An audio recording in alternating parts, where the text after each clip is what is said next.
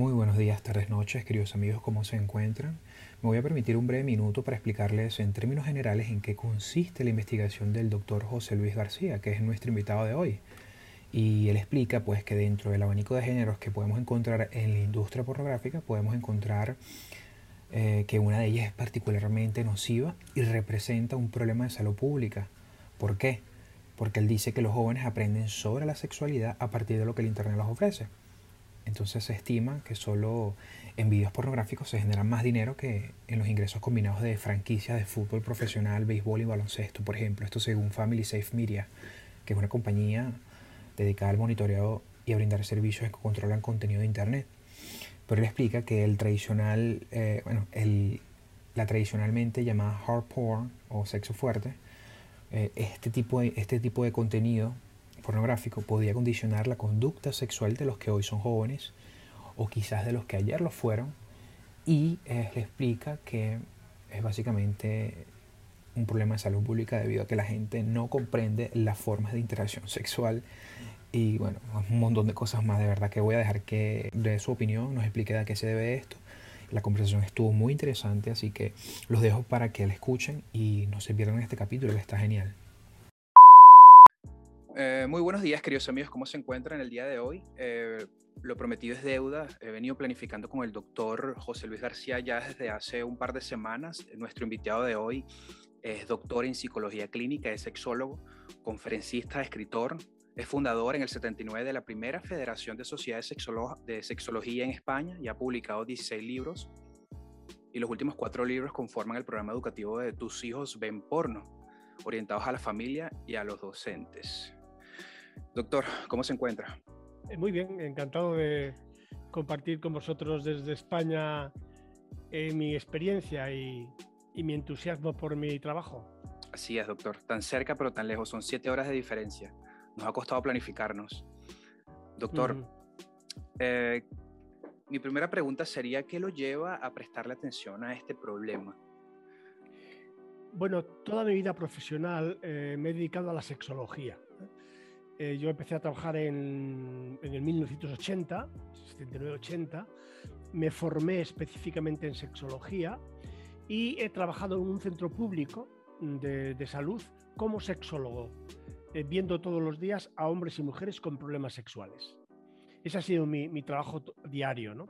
Ya estoy jubilado de ese trabajo, pero me dedico a la docencia, divulgación y, a escribir.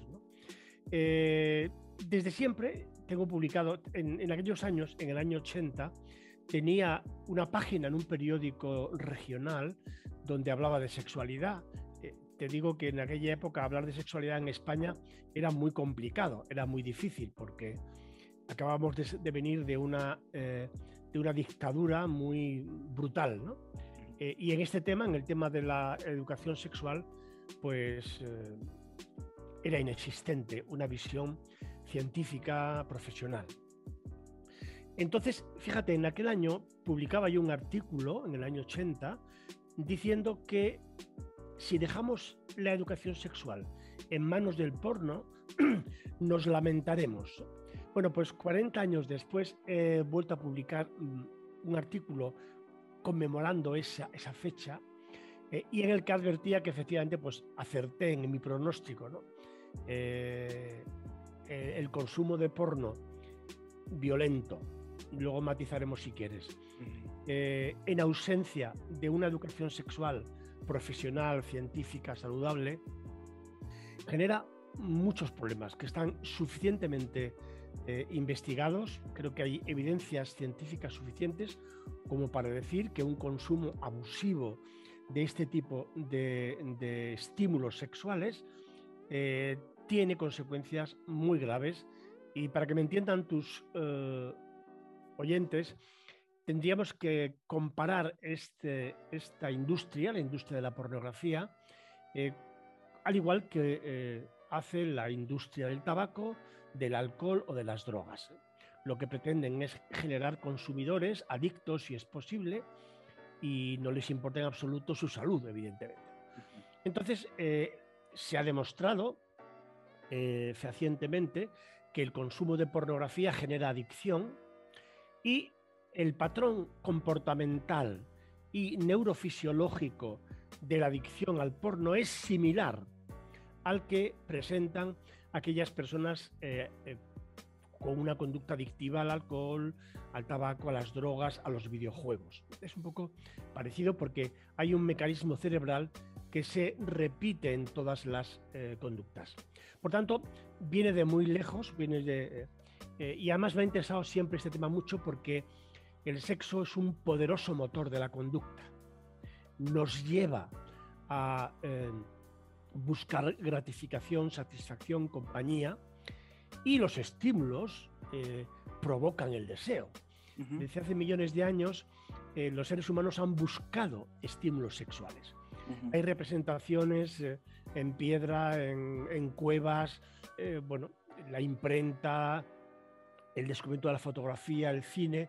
Lo que han hecho es, digamos, actualizar y mm, bueno, pues cambiar los estímulos, pero siguen siendo estímulos que provocan el deseo. Y los estímulos visuales y auditivos son muy eficientes. Por eso la pornografía tiene tanto éxito. ¿Por qué? Porque excita. Excita y las personas se masturban viendo esas imágenes. Y por eso, repito, tiene tanto éxito, porque el placer sexual es un refuerzo muy importante de la conducta humana. Es un tema muy interesante. Eh, me, lo encuentro bastante fascinante. Eso lo estuvimos compartiendo después que yo leí alguno de sus papers en su página web. Antes de entrar en tema, quería preguntarle qué lo llevó, eh, que, por qué Amazon decidió prohibir uno de sus libros, que usted lo comentaba en su, en su página web. ¿Por qué piensa usted que Amazon le permitió, no le permitió publicar sus libros, más allá de las normas de contenido, que pudiese ser una de las razones? mira, nunca me, han explicado el por qué exactamente, ¿eh? mm. pero mm, a mí, mm, desde luego, no entiendo cómo una empresa editora, porque ellos editaron el libro, eh, y, ese, como has dicho tú, este es un libro de cuatro, ¿vale? De una serie de cuatro sobre la pornografía. El primero que se publicó en el año 2019 eh, se publicó sin, con normalidad, ¿vale? que ese, primero trataba de averiguar o de, dar respuesta a la pregunta por qué en España no hay una educación sexual normalizada. ¿Por qué? Porque eh, somos tan, eh, estamos tan obcecados en no entender que los niños y las niñas les interesa el sexo, van a buscar información por donde sea, como lo hemos hecho todos, y si no le damos la respuesta en la escuela o en casa, la van a buscar fuera. Esto siempre ha sido así. Por tanto, yo preguntaba por qué mm, los gobiernos, los políticos, no se toman en serio esto. Ese era el primer libro y se publicó. El segundo, eh, eh, reconozco que es verdad que tuvimos problemas con la portada, la rechazaron tres veces, pero finalmente se aceptó. Es un libro de 530 páginas, es un manual donde estudio exhaustivamente lo que es la pornografía, los diferentes implicaciones ideológicas, políticas, religiosas, de salud, y propongo, propongo un método, digamos, de trabajo en casa y en la escuela. Bueno, pues resulta que es, lo publican, lo venden durante cinco días y a los cinco días deciden prohibirlo, suprimirlo. Eh, bueno, para mí fue un palo personal, profesional y económico. Importante. Eh, mm, y claro, pues, pues eh, si Amazon hace eso, la gente que no me conoce, pues va a pensar que soy un pornógrafo. Es decir, que, que por qué ¿Mm? eh, tuve una gran bronca con ellos, porque casualmente en Amazon vendía en aquella época pues libros de, de japoneses, de, erotismo japonés, y, tenía pues juguetes sexuales de todo tipo para, con, con, imágenes de niñas, en fin. Luego los han retirado porque me he puesto con ellos muy, muy duro, ¿no? Pero bueno, al final he salido, digamos, yo perjudicado porque me ha obligado a, a, editar yo los libros porque es un, es un proceso muy complejo editar un libro, ¿no? Pero bueno, me he empeñado en ese, en ese propósito y lo voy a seguir haciendo. De la serie de cuatro se han publicado tres. Mm. Eh, y vamos, yo tengo eh, la conciencia perfectamente tranquila. Creo que es un libro muy serio, muy documentado. Eh, los profesionales que lo han leído me han felicitado. realmente no hay un, un trabajo similar, yo no lo conozco por lo menos, tan extenso y con esa orientación eh, pedagógica final, no hay en, todo el mundo que yo sepa un trabajo así. Hay diferentes publicaciones, lógicamente, pero con esa densidad y con esa profundidad yo no lo he encontrado y por eso lo hice. Toda mi vida profesional estado orientada a crear recursos para que los padres, las madres y los profesionales les sea fácil su labor. Yo cuando empecé allá por los años 80, los padres me decían, mire usted, me da mucha vergüenza hablar con mi hijo de estos temas, dadnos algo para empezar. No sabemos cómo hacerlo. Esto le pasa a millones de hogares en todo el mundo. No saben cómo hacerlo. Mi propósito ha sido crear recursos para ello y por eso he publicado 16 libros, los últimos sobre la pornografía, porque es el tema que más les cuesta hablar aquí en, aquí en España. Yo me imagino que en tu país será parecido. Le cuesta hablar de estos temas en casa. Y entonces, ¿qué, ocurre? Pues que los niños buscan la información fuera, como he dicho antes. Mira, yo cuando era pequeño, eh, las palabras, pues no sé, sexo, eh, tetas, eh, bueno, pues las buscábamos en las enciclopedias, en las revistas, en los libros. Ahora, cualquier niño con un móvil tiene acceso a Internet, bueno, de, tablet, y pone en Google tetas. Yo les invito a los que me están escuchando ahora que pongan en su mm, navegador la palabra tetas. A ver qué les sale. Bueno, yo ayer eh, lo hice para decírtelo hoy a ti y me salen 26 millones de resultados, la mayoría de ellos de películas porno. Esa es la realidad. Por tanto, mi consejo a los padres es que cualquier niño con acceso a Internet se va a topar con el porno, sí o sí. Le guste a sus padres o no le guste a sus padres. Estén de acuerdo o no, esto va a ocurrir porque la, la, industria pornográfica es muy potente, muy poderosa y sus algoritmos van a buscar a los jóvenes y van a buscarlos donde están los en los videojuegos, en las páginas de jóvenes, en las redes sociales y lo va a buscar. Entonces, eh, mi, perdona, y ahí acabo, mi idea es a los padres, ustedes tienen que decidir si sus hijos son educados por esas películas, porque en este momento en España, en mi opinión, es un referente educativo importante este tipo de, de películas, o lo hacen ustedes además, porque el porno va a seguir existiendo. Ningún país ha conseguido eh, regularlo ni prohibirlo. Eh, Internet es, imposible de controlar. Entonces, el porno va a estar ahí cada vez más, potente y lo que yo propongo a los padres es que tenemos que hacerle la competición, tenemos que competir con el porno para que sus hijos decidan qué porno ven, si ven porno ven porno y qué tipo de porno ven, porque esto es muy importante hay millones y millones de películas porno y no todas son iguales. Hay yo mm, eh, cuando doy cursos distingo varios tipos y modalidades de porno y para que la gente me entienda, sobre todo hago una distinción sencilla y clásica. Películas sexuales eróticas y películas sexuales pornoviolentas. Y hay diferencias significativas entre ambas. Y, a los padres les propongo, bueno, si sus hijos eh, necesitan o quieren algún tipo de estímulo eh, erótico, bueno, pues que pueden utilizar cierto tipo de películas con control, porque también la pornografía erótica o las películas sexuales eróticas también generan adicción. Por tanto, hay que controlar un poquito el consumo y rechazar de plano, rechazar absolutamente aquellas películas sexuales violentas contra las mujeres y contra las niñas. Doctor, pero esto está difícil porque, bueno, principalmente, primeramente en función de lo primero que usted dijo, bueno, eh, es un problema de salud pública y eso ha demostrado, las consecuencias que se han demostrado hoy en día, eh, eh, de evidencia de que efectivamente es una cosa que debe tratarse, como usted dice, como el tabaco, como los estupefacientes o lo que sea. Ahora, no veo, no veo factible que un joven que vaya a ver porno vaya a decirle, papá, vamos a elegir una buena película de porno. O sea, realmente cómo se ataca esto, porque no, se, no se puede filtrar una, una película erótica o no sé, como... ¿Usted me entiende? Bueno, yo creo que... ¿A qué me refiero? Si, le damos recursos a los chicos, le damos información, eh, le damos criterios, para que ellos decidan.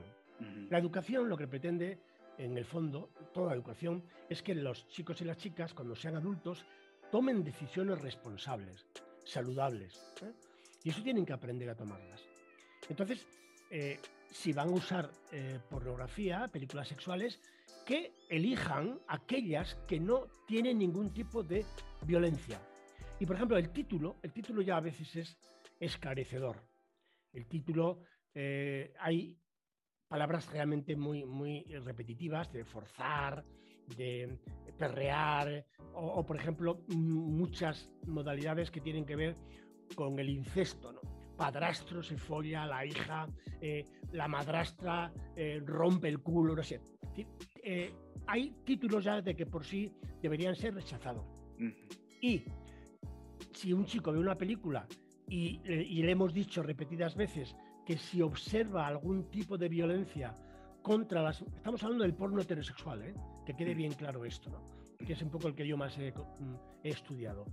Si observa que hay eh, imágenes violentas eh, respecto de un hombre a una mujer, que deje de verlo, que deje de verlo y que, digamos, no legitime ese tipo de productos que no son saludables.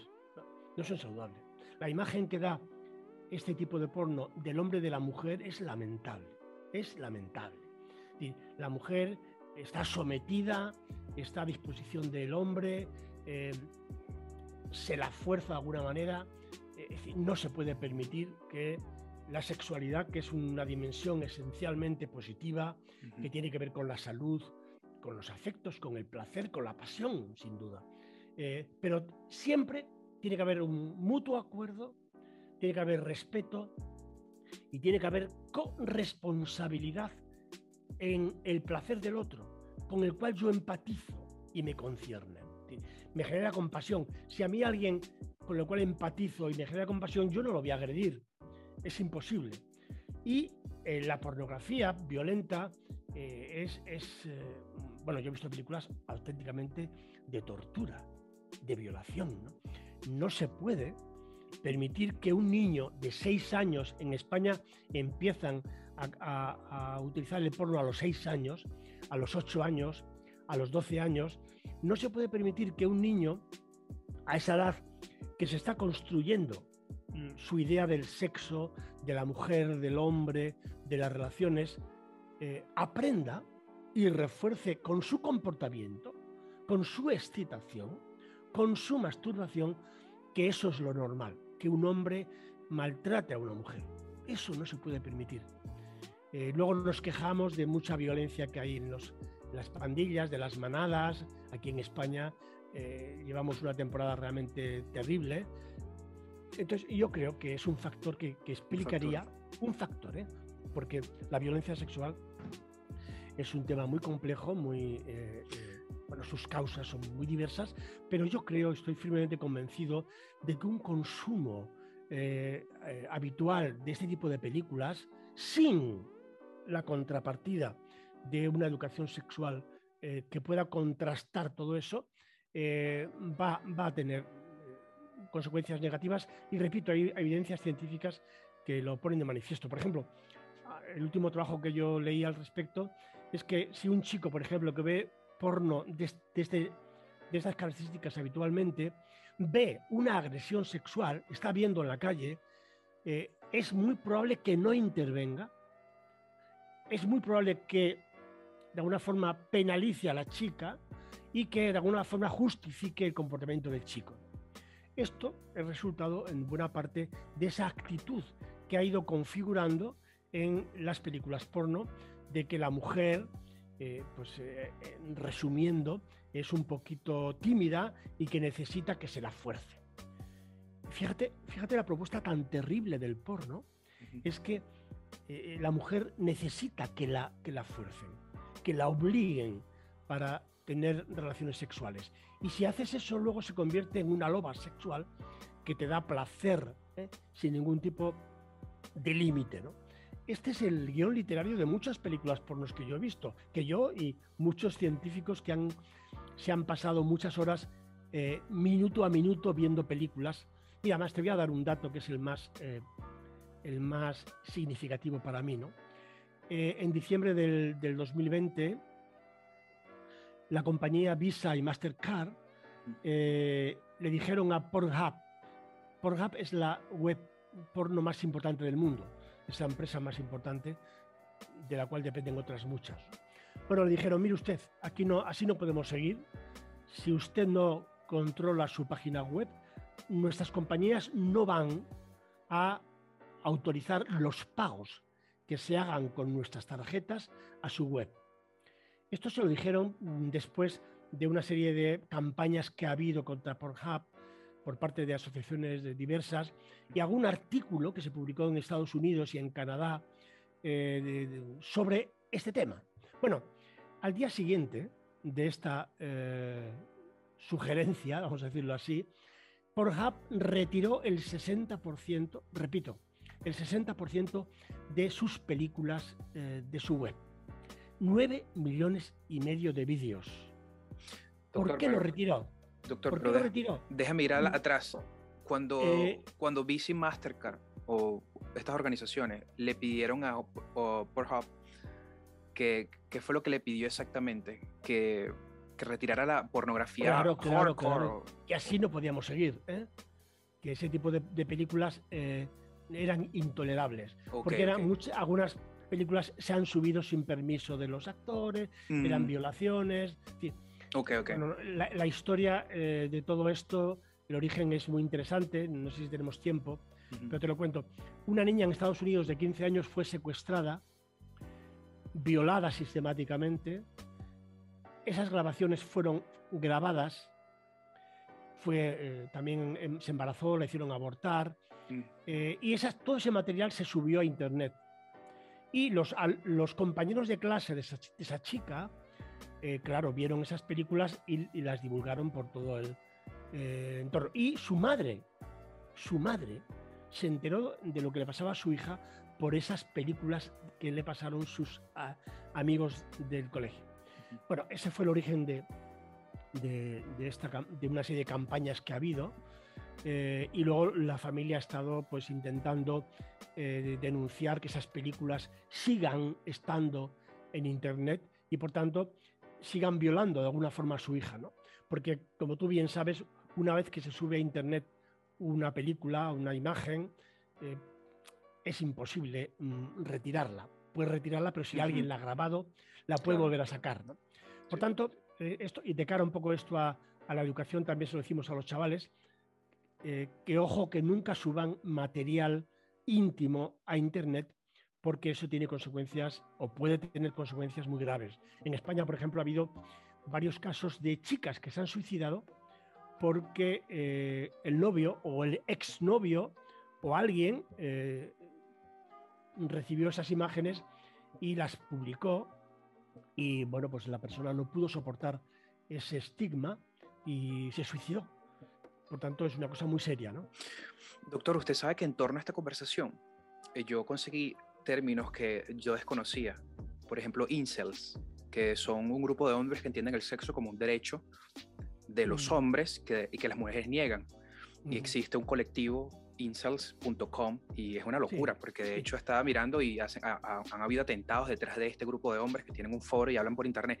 Yo me metí en el foro y superficialmente lo que veo es básicamente hombres que son vírgenes o no tienen actividad sexual como ellos desean y culpan a las mujeres por no proveerles ese derecho, que es un privilegio innato del, del, del hombre, o sea, una, una distorsión de la, de la dinámica social de pareja, una locura. Es, es, inaceptable, no, no, hay ningún estudio que, que justifique esa pretensión. Eso simplemente es un, yo creo que es un acto egoísta, eh, puramente egoísta de, un, de, una persona que se cree eh, que hay una supremacía, que el hombre es superior a la mujer y que la mujer tiene que estar obligada mm, de ninguna manera. Como he dicho antes, la sexualidad tiene sentido cuando hay mutuo acuerdo. Me parece terrible, y a estos incels habría que decirles, que se están perdiendo una de las cosas más maravillosas del mundo, que es hacer el amor con alguien que te desea, con alguien que quiere compartir eso. Una violación, el agresor sexual, es un, aparte de ser un hombre egoísta, sin empatía, es un poco psicópata, eh, se está perdiendo la posibilidad de, disfrutar de esa experiencia. Que violando, que agrediendo, eh, no la tiene. Por tanto, no se puede permitir, no se puede tolerar que alguien imponga ¿eh? El deseo sexual o una conducta a alguien que no quiere. No se puede aceptar. Doctor. ¿A esos Sinsel les gustaría que a ellos les hicieran lo mismo? que alguien les violara porque, porque se cree con el derecho de que tienen que someterse, no se puede, no se puede. No quieras para ti, para los demás lo que no quieres para ti. Quería compartir con usted también eh, una información y usted me da su apreciación. Según el National Opinion Research de la Universidad de Chicago, ellos revelan que los jóvenes cada vez tienen menos relaciones sexuales. De hecho, aquí en el podcast tenemos uno de nuestros episodios que hablamos sobre eso. Y el dato curioso es que el 28% de los hombres eh, el 28% de hombres menos de 30 años confesaron que habían tenido relaciones sexuales en el último año una sola vez, cifra que de hecho se ha triplicado desde el 2008. Es decir, que los hombres están registrando cada vez menos actividad sexual. Em, entonces hay que aclarar, por supuesto, que estas encuestas varían en términos, en términos de culturas y, de los diferentes países. Pero yo quería preguntarle a qué, se, a qué se debe esta apatía generacional por el sexo, que yo dudo. Ah, yo no, sé, en España no tenemos datos para, hacer un estudio similar. Eh, yo dudo de que eso sea así, ¿no? Yo entiendo que hay personas, por ejemplo, que han decidido no tener relaciones sexuales, ¿vale? Eh, y entiendo que haya personas que tienen dificultades de relación y que tienen dificultades para entablar una relación eh, sexual con, otra, ¿no? Pero bueno, hay que currárselo, que decimos en España, hay que trabajárselo, hay que tener la habilidad social como para eh, establecer una relación. Y, en todas las generaciones, en, toda la historia, siempre ha habido sus más y sus menos, pero realmente eh, es así. Además, yo creo que, que hoy día pues, eh, hay miles de webs tipo Tinder, por ejemplo, que facilitan mucho los contactos sexuales. yo más bien creo que que cada vez hay más relaciones sexuales y que, eh, bueno, por ejemplo, la, gente joven sabemos que cada vez tienen más relaciones sexuales y cada vez más pronto. Aunque, mm, desde luego, habrá gente, claro. Yo, por ejemplo, en mi consulta tenía algunos casos de chicos chicas que por diferentes razones psicológicas tenían dificultades para establecer relaciones con una con otra persona. Pero bueno, eso se cambia, eso se aprende. Uno puede eh, aprender habilidades para eh, establecer, establecer una comunicación, un diálogo, una relación con otra persona. Eh, además, yo estoy convencido de que cualquier persona tiene su, pareja. Lo que pasa es que tiene que buscarla. Lo que no vamos a esperar es que vengan a nosotros y, ya está, ¿no? Hay que, hay que trabajar un poquito, hay que, desde luego, pues invertir un poquito de tiempo, ¿no? Claro.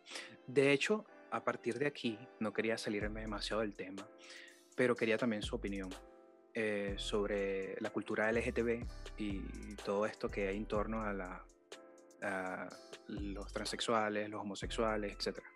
Entonces quería saber si usted piensa que la agenda LGBT Plus condiciona o condicionará las conductas sexuales de los jóvenes ahora o en el futuro. Bien, eh, yo creo que toda la vida ha habido eh, personas que han tenido ese tipo de deseo. Eh, yo te recuerdo que una de las primeras investigaciones que se hizo sobre este tema eh, en el mundo fue una americana, que fue Kinsey. Kinsey fue un investigador que en los años 50 ya por primera vez, una de las primeras veces que se atrevía a investigar la conducta sexual de los americanos y americanas.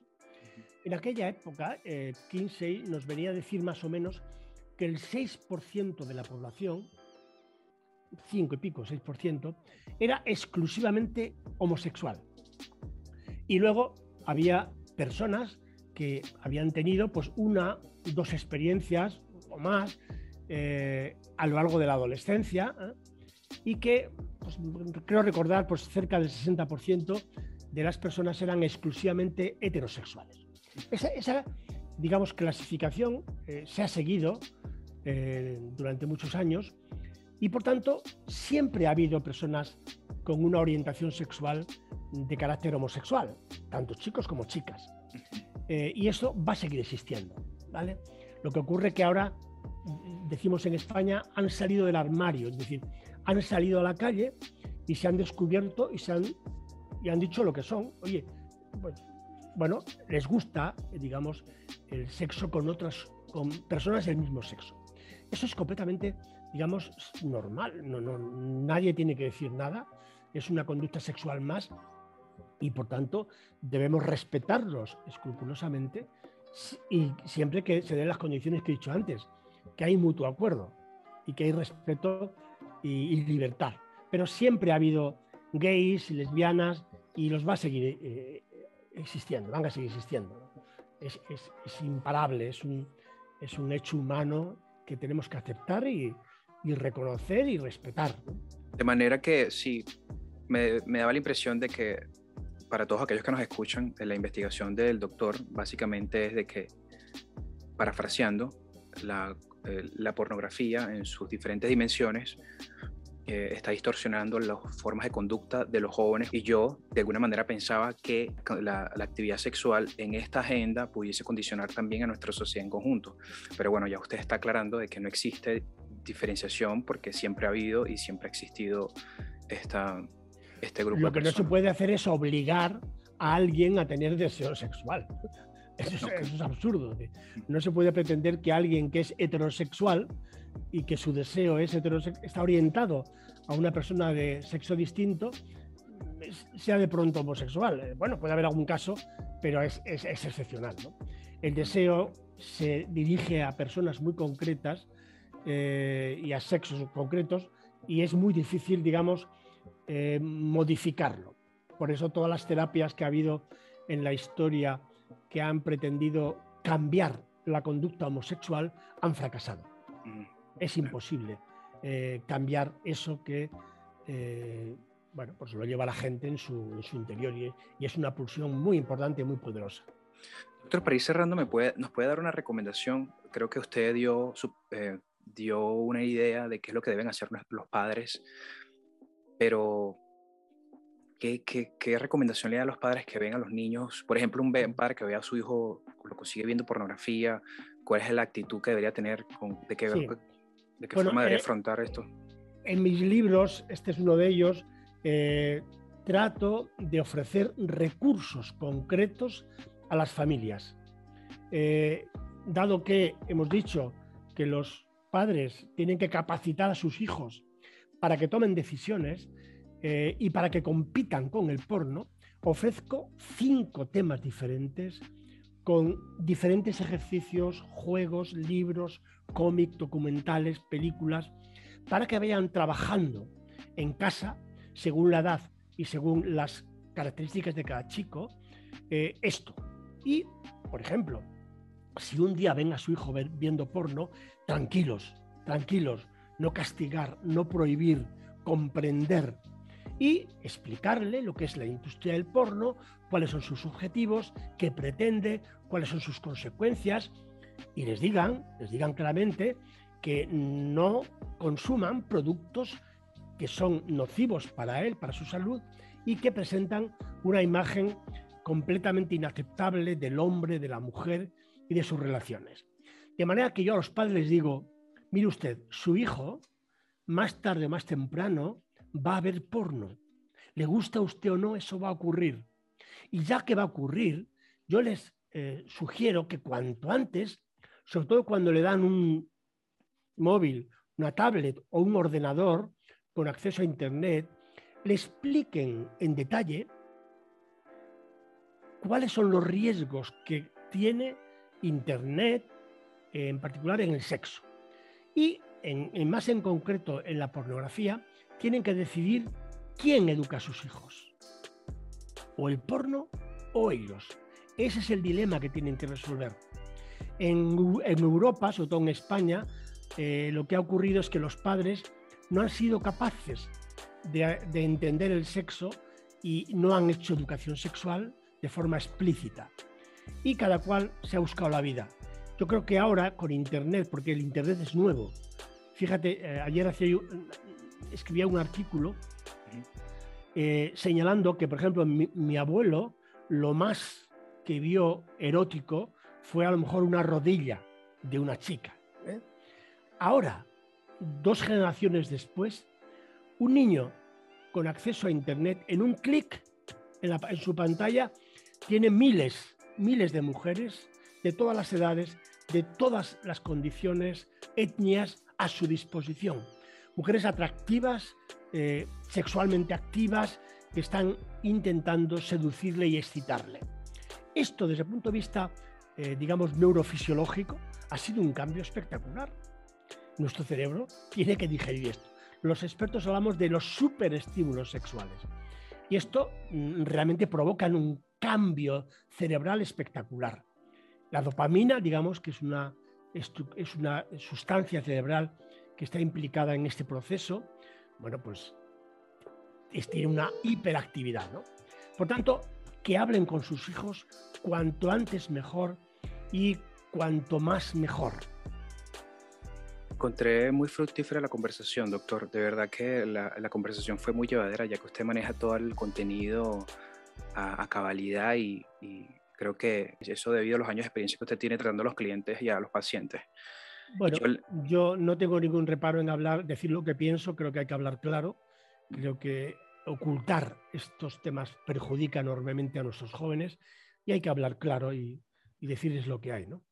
Y bueno, y efectivamente agradezco que se haya tomado la molestia de dedicarnos estos 20 minutos súper valiosos para nuestros oyentes y pues, esperamos tenerlo nuevamente eh, en nuestro programa en un futuro cercano, doctor. Muy bien, pues encantado de haber colaborado y hasta cuando queráis. Un saludo muy cordial desde España. Gracias, doctor. Que tenga feliz tarde. Igualmente.